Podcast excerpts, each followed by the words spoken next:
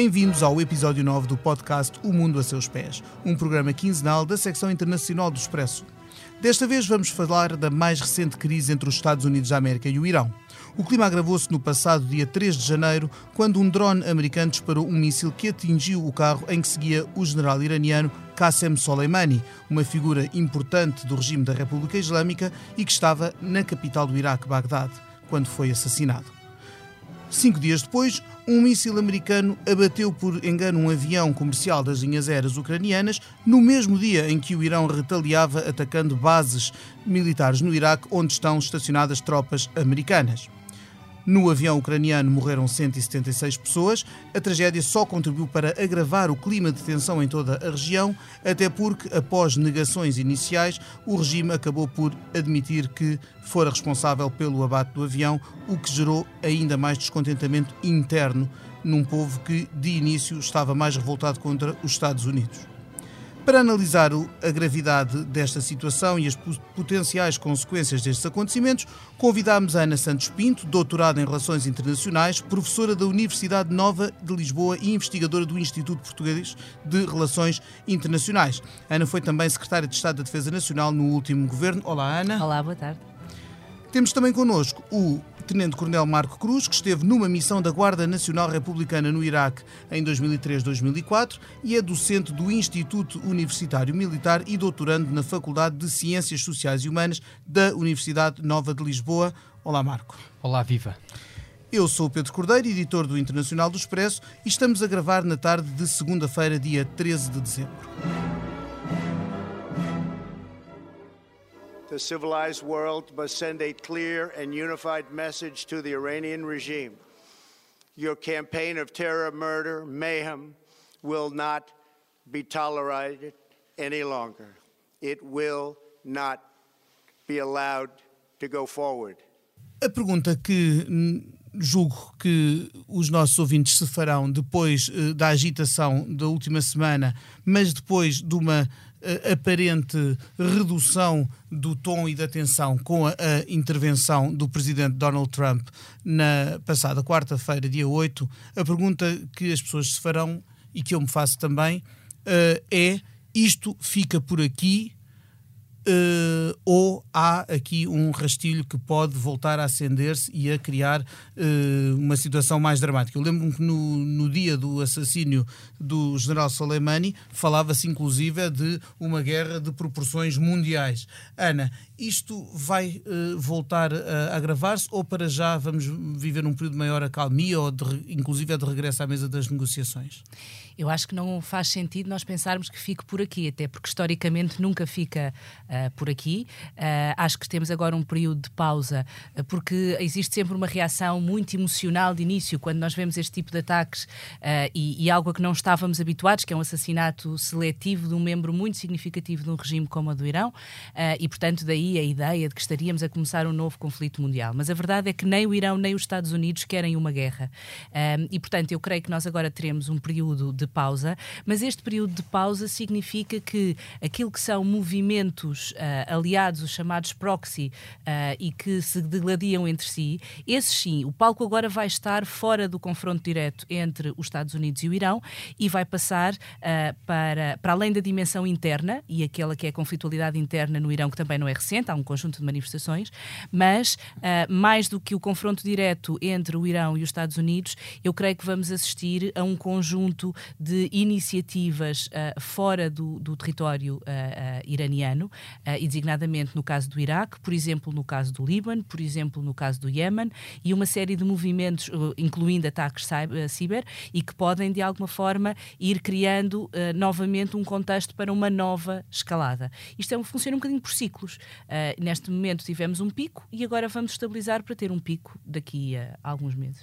Quando falamos de, desses agentes, desses proxies, uh, estamos a falar, por exemplo, de movimentos como o Hezbollah no Líbano, uh, ou estamos a falar de outro tipo de, de, atores, dos próprios regimes de países como, como o Iraque, ou estamos a falar de organizações menos assumidas, digamos assim. Estamos a falar de todos aqueles que se têm alinhado com os interesses iranianos, que são financiados muitas vezes por este, por este regime. O Hezbollah é, no Líbano, é de facto aquele que é mais visível. Uh, dentro do Iraque existem os movimentos não só do ponto de vista institucional do governo, que tem o apoio iraniano, mas também uh, uh, movimentos que são paralelos ao regime e que também têm esta capacidade de estabilizar, de estabilizar aquilo que é a sociedade iraniana. No caso do do Iémen, por exemplo, os movimentos úteis que uh, uh, de alguma forma contestam o regime e permanecem naquele uh, contexto de guerra. Um, e depois, por exemplo, dentro dos países do Golfo, como é o caso do Bahrein, em que existe uma comunidade que tem um, um, uma matriz xiita e que de alguma forma também pode servir com uma capacidade para destabilizar aquilo que é a própria Arábia Saudita. E, portanto, para além daquilo que possam ser ataques ou crises indiretas, uh, por exemplo, uh, no que diz respeito à contra-informação e aos ataques cyber. Uh, e isto também pode ser porque nós estamos perante uma nova forma de conflitualidade. E muitas vezes aquilo que estávamos habituados a uma conflitualidade tradicional, do que é exemplo o assassinato do general Soleimani, existem outras formas de guerra, existem outras formas de confronto. Menos tangíveis, calhar, menos, menos visíveis sim, fisicamente, não é? Sim, mas que de alguma maneira nos mostram a, a capacidade, por exemplo, aquilo que nós assistimos assistimos dentro da sociedade iraquiana, porque as mani manifestações dentro do Iraque surgem nesta tensão e com apoios mútuos, as manifestações dentro do Irão, as manifestações no Líbano. O Líbano tem tido manifestações internas nos últimos meses e o Líbano tem sido um rastilho, também historicamente, uh, isto quando eu falo historicamente, no, no, nas últimas décadas, uh, tem sido um rastilho para depois a conflitualidade arrastar. Nós estamos a falar de um contexto de guerra civil na Síria, uh, estamos a falar da capacidade do Hezbollah entrar em conflito com Israel Israel e com as forças israelitas, e, portanto, a capacidade de promover um dominó no Médio Oriente é muito significativa. Uh, daí que tenha que existir algum cuidado e alguma uh, cautela nas consequências, uh, principalmente do ponto de vista do discurso. Certíssimo. Falando de um dominó, é eh, impossível quando olhamos para estas tensões. Elas vêm eh, de há muito, mas eh, parece ser visto aquele ano de 2003 eh, em que em que os Estados Unidos com, com países aliados invadiram o Iraque de Saddam Hussein parece ser um um ponto importante pelo menos não não não foi o começo de tudo mas foi um importante um importante momento do, do que se tem passado no, e das tensões dos últimos anos no, no Médio Oriente. E eu perguntava ao Marco, precisamente porque esteve na, na, na, com a GNR no Iraque um, nesse, nesse período, no período imediatamente a seguir à, à, à invasão, uh, até que ponto é que Uh, nessa altura se havia a percepção de que destes desafios todos que estavam em cima da mesa, até que ponto é que o Iraque pós-invasão e pós-queda de Saddam Hussein era já então uh, um, um solo, digamos, movediço para todas estas tensões? Bom, claramente esse foi um ponto marcante naquilo que uh, tem que ser a nossa análise ao Médio Oriente. Uh, o Iraque constituía um ponto de equilíbrio natural entre aquilo que eram as posturas mais assertivas uh, de um Irão que queria e quer ser uma potência regional e a queda do Saddam Hussein vem claramente destabilizar ainda mais aquilo que eram equilíbrios que já são muito frágeis no Médio Oriente. Uh, eu recordo que há uma interferência muito grande daquilo através uh, do xiismo naquilo que são influências e ingerências uh, do Irão no Iraque e, e claramente com a queda do Saddam Hussein esses desequilíbrios aprofundaram-se ainda mais. Esse é um ponto que eu identifico como uh, um ponto de viragem. Uh, o segundo ponto tem a ver claramente com a postura norte-americana de retração da maior parte dos países do Médio Oriente, incluindo o Iraque. E o poder tem uh, pavor àquilo que são vazios e claramente com essa retração dos Estados Unidos a partir de 2011, claramente o Irão uh, tomou maior partido e teve uma atitude muito mais assertiva de domínio naquilo que eram posições anteriormente ocupadas pelos Estados Unidos. Portanto, esse é, digamos que, um ponto ainda de viragem mais profunda relativamente àquilo que é o peso maior eh, do Irão relativamente à influência que tinha no Iraque, já era muito visível a partir de 2003 eh, e era um ponto que eh, era de difícil identificação porque em 2003, portanto ainda estávamos no ano em que o conflito armado se iniciou, eu recordo que os Estados Unidos e a coligação entraram no Iraque em 2003, portanto as estruturas eh, tinham sido todas elas destruídas, portanto o governo ainda não tinha plenos poderes para conseguir impor a ordem, portanto aquilo que era visível na cidade onde nós estávamos, aliás na cidade onde nós estávamos e nas cidades que tivemos a oportunidade de visitar, inclusive Bassorá, o, na Síria, na portanto Síria. Na Síria fica na província de Dikar, portanto, a sul do Iraque, é uma cidade charneira entre a capital Bagdá e a segunda maior cidade de Bassorá. Portanto, eh, na Síria tem um papel eh, muito relevante naquilo que era a ligação entre as duas maiores cidades. Portanto, tinha uh, também muitos movimentos paralelos àquilo que eram os movimentos afetos ao governo, às instituições do Estado, e era muito difícil nós tentarmos perceber quem efetivamente eram forças da ordem, nomeadamente forças policiais e grupos armados.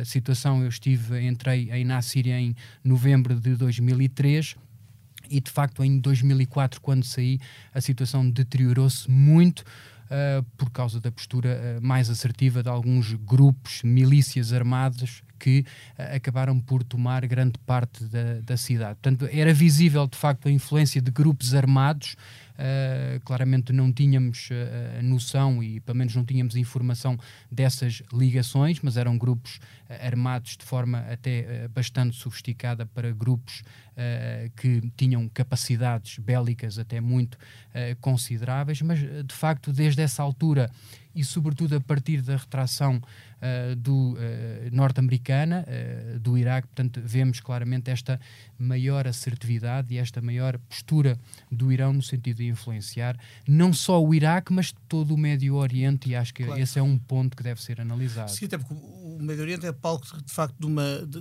tensões múltiplas, mas há dois players, parece haver dois players que têm uma dimensão muito maior e, uma, e um poderio muito maior do que todos os outros que são e que são inimigos figadais, falamos obviamente do Irão e da Arábia Saudita, não é? Os países mais importantes, respectivamente, de maioria xiita, no caso do Irão, sunita, no caso da Arábia Saudita.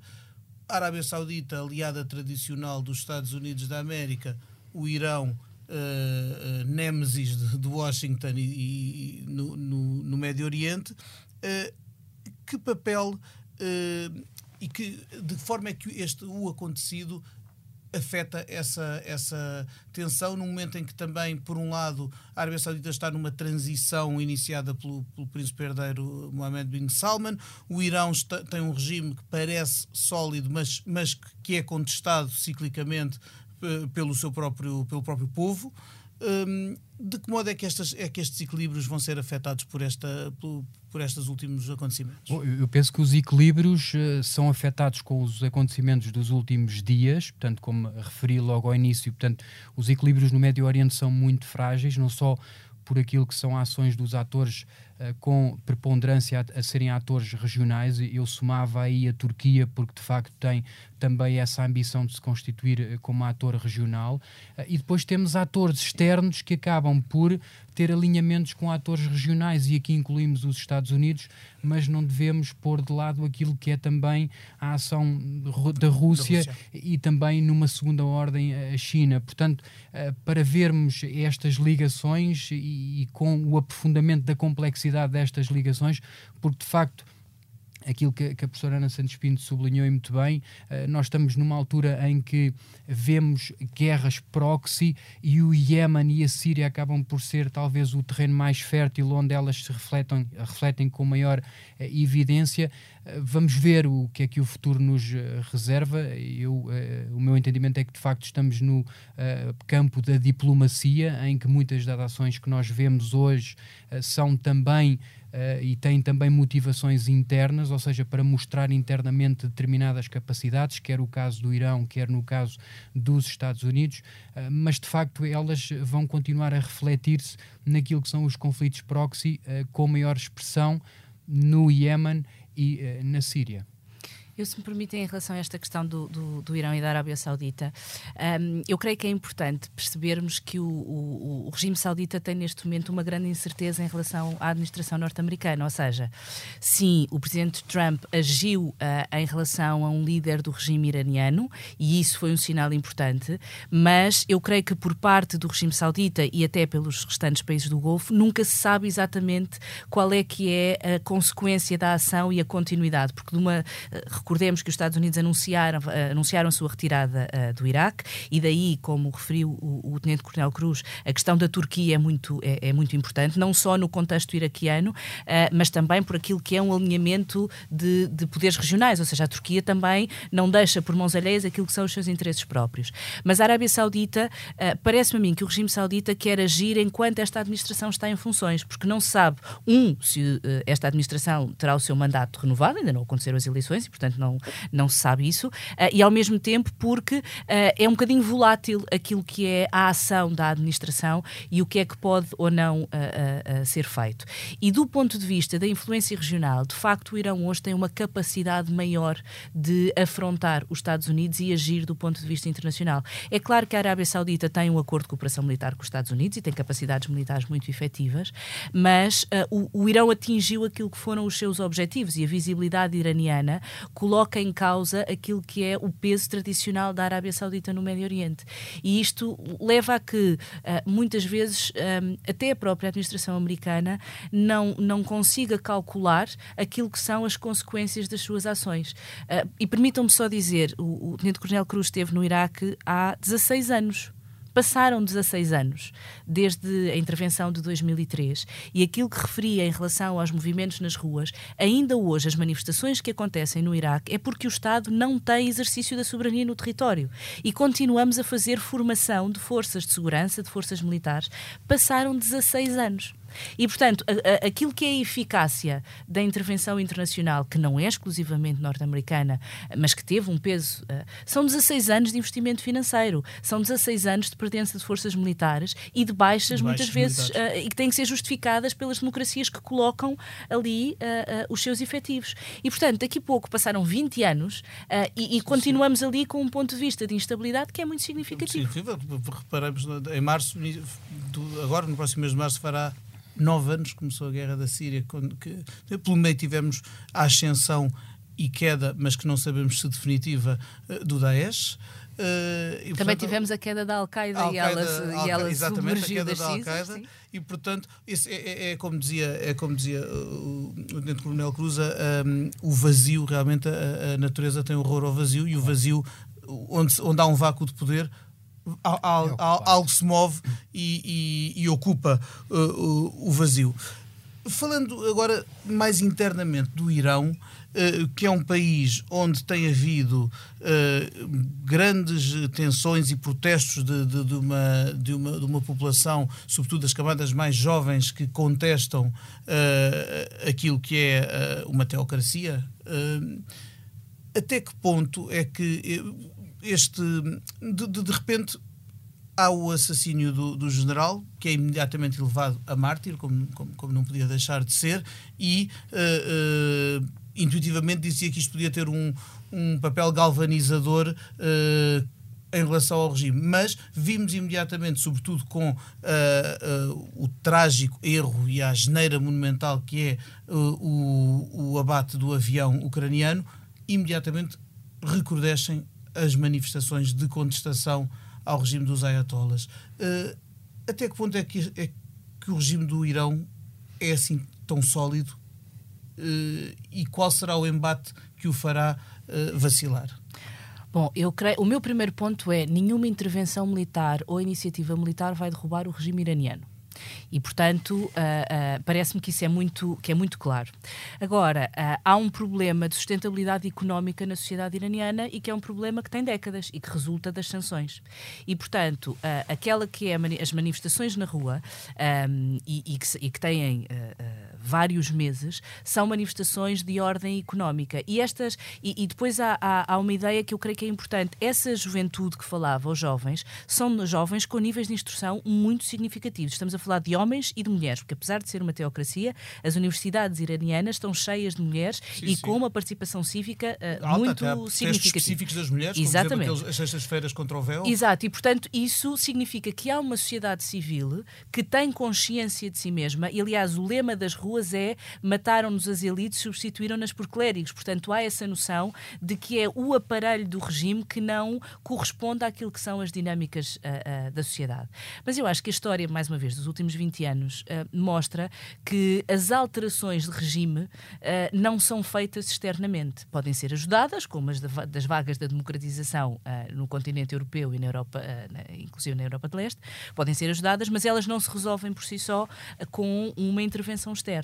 E, portanto, aquilo que acontece, nós vamos ter eleições parlamentares no Irão no início deste, deste ano. Não é uma democracia, mas significa que há uma participação, há uma cultura política na sociedade iraniana e daí que o regime esteja com alguma dificuldade em gerir esta sociedade. Mas, na verdade, aquilo que eu creio que é importante olharmos no, no, no contexto do Irão é um, esta sociedade pulsante está há muito tempo a aguardar esta alteração, a, a, alteração do regime. E quando nós assistimos em momentos anteriores, por exemplo, com Ahmadinejad, em que há um ataque ao regime iraniano, não, não têm sido uh, os moderados aqueles que saem uh, reforçados, mas sim há um reforço do próprio regime e da ortodoxia do regime. E, portanto, agora estamos aqui num, num peso entre aquilo que a sociedade civil expressa e o que se passa em Teherão não é o que se passa no resto do Irão. É um país e bastante isto, vasto. Exatamente. E nós muitas vezes olhamos para a capital e achamos que todo o país é assim e não é. De facto, há uma dimensão rural que é muito mais ortodoxa, que é muito mais conservadora e que apoia significativamente o, o regime. O regime, exatamente.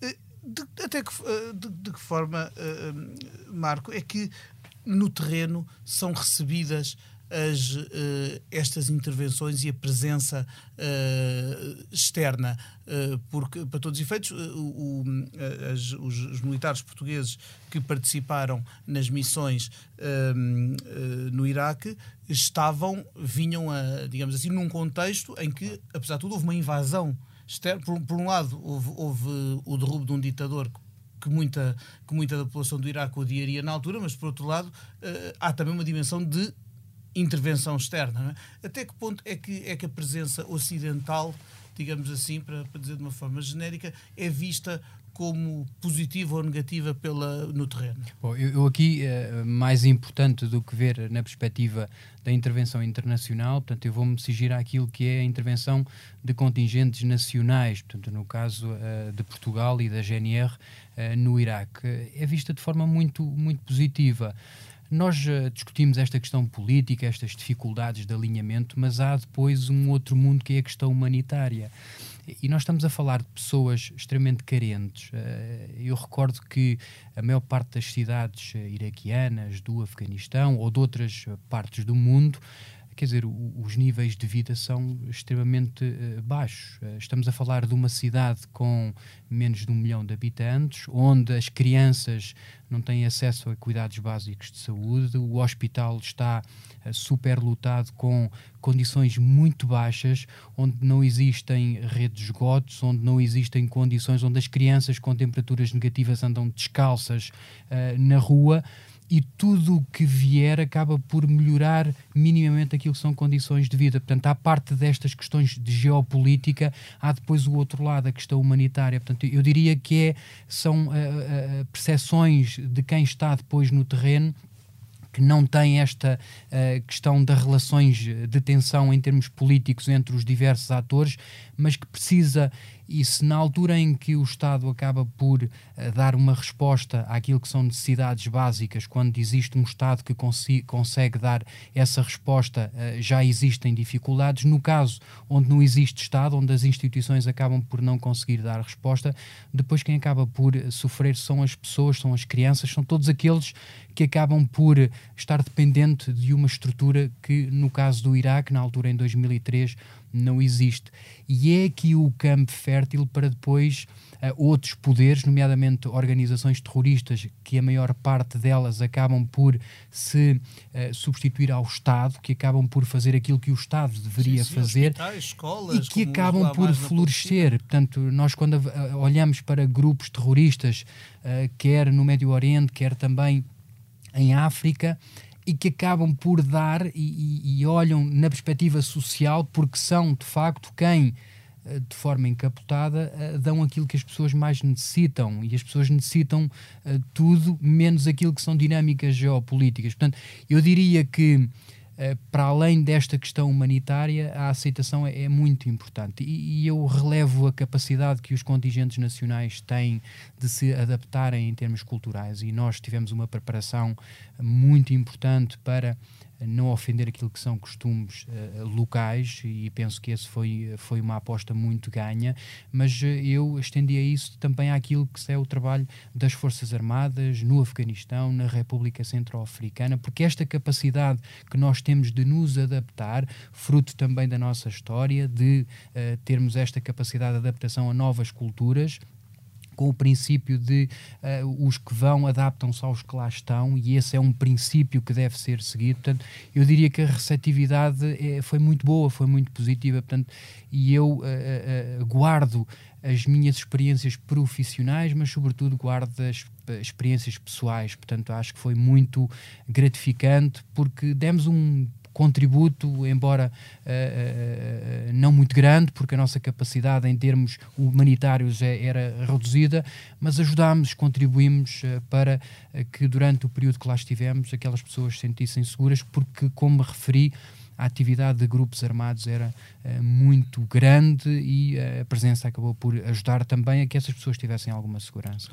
Claro, porque no fundo, às vezes, quando se discute coisas a nível de Teherão, Washington, Moscou, estamos, às vezes esquecemos é. dos milhões de, de, de pessoas, de, de, civis sobretudo, e inocentes que, que são os mais afetados por estas, eh, por estas eh, guerras, por estas, eh, por estas dinâmicas. Eu, quando penso, falávamos há pouco de 2011, enquanto um ano de, de algum vazio, digamos assim, por um lado houve a retirada ou a redução grande da presença americana, por outro lado foi também o ano da quase já esquecida uh, uh, e, e, e, e, quanto a mim, erradamente batizada eh, Primavera Árabe, que acabou por Só nós na Europa e no mundo ocidental é que, é que batizamos Primavera Árabe. Exatamente, com uma, com uma certa arrogância, acho eu, e uma certa imprevidência, digamos assim, porque na verdade essa, essa primavera acabou por, eh, na maior parte dos casos, se revelar um, um, um cinzento inverno. É? E, ainda, hoje, ainda atualmente vemos países como a Síria ou como a Líbia, onde há, onde há um, um vazio total, não há um Estado uh,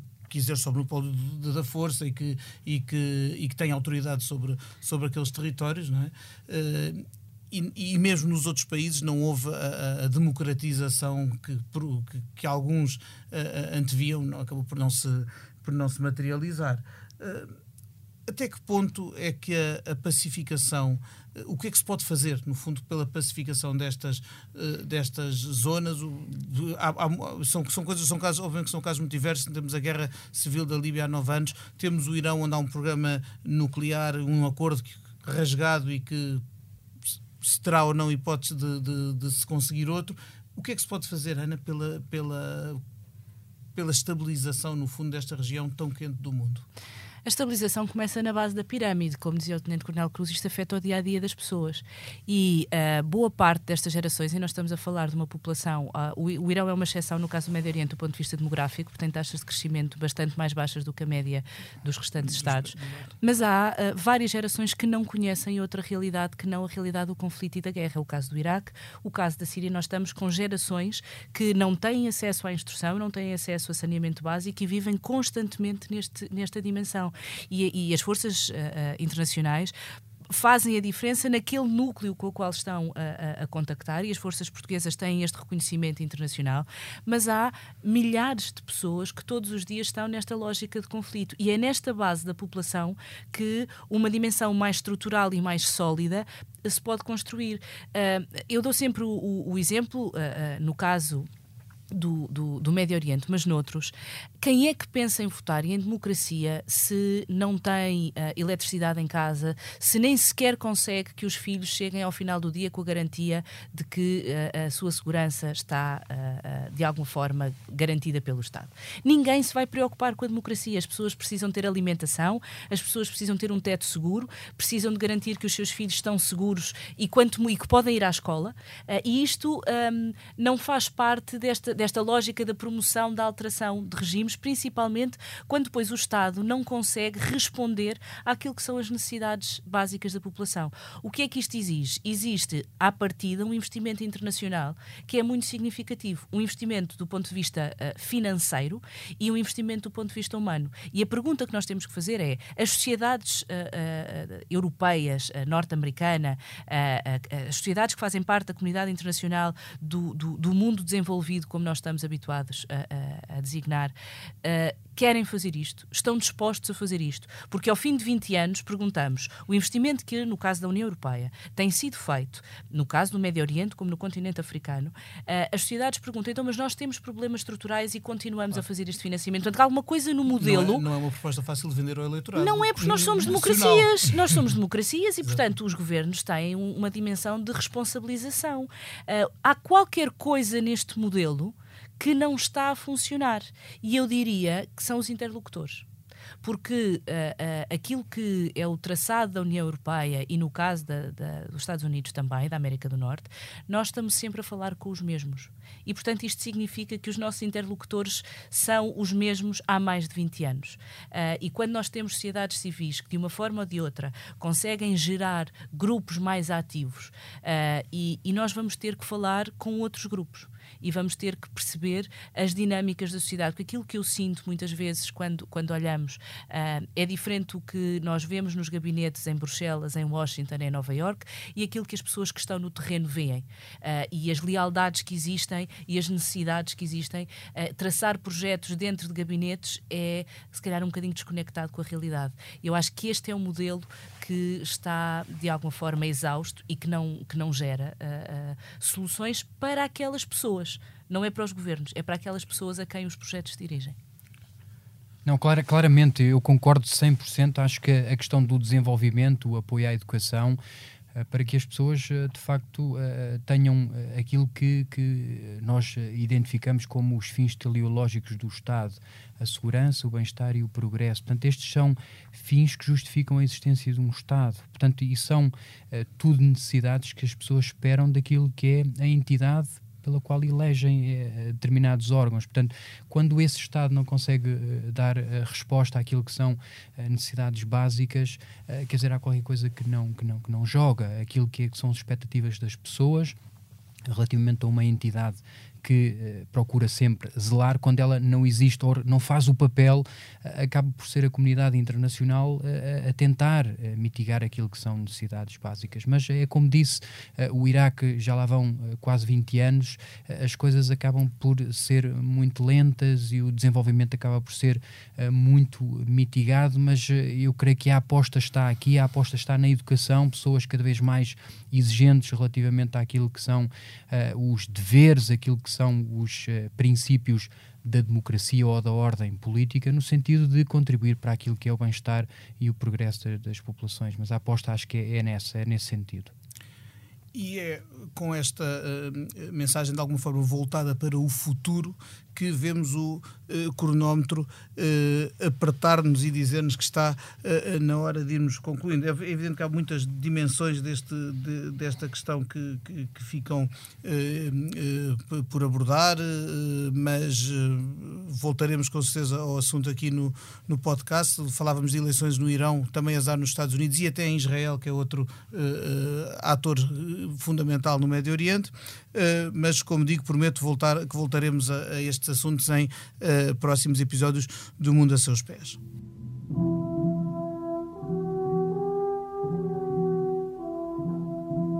Não posso, contudo, eh, despedir-me dos convidados e dos ouvintes sem fazermos a nossa pergunta da praxe aqui no Mundo a Seus Pés.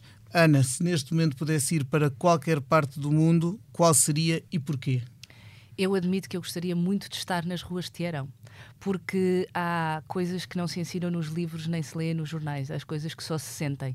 Uh, e estar ali e tentar perceber o que é que é a dinâmica, até porque eu gosto muito da dinâmica social e acho que esse é o ponto interessante para se perceber o Médio Oriente. O Médio Oriente não se percebe através dos ecrãs de televisão, é preciso pisar, cheirar e ver a reação das pessoas. E portanto eu gostava muito de estar em Teherão.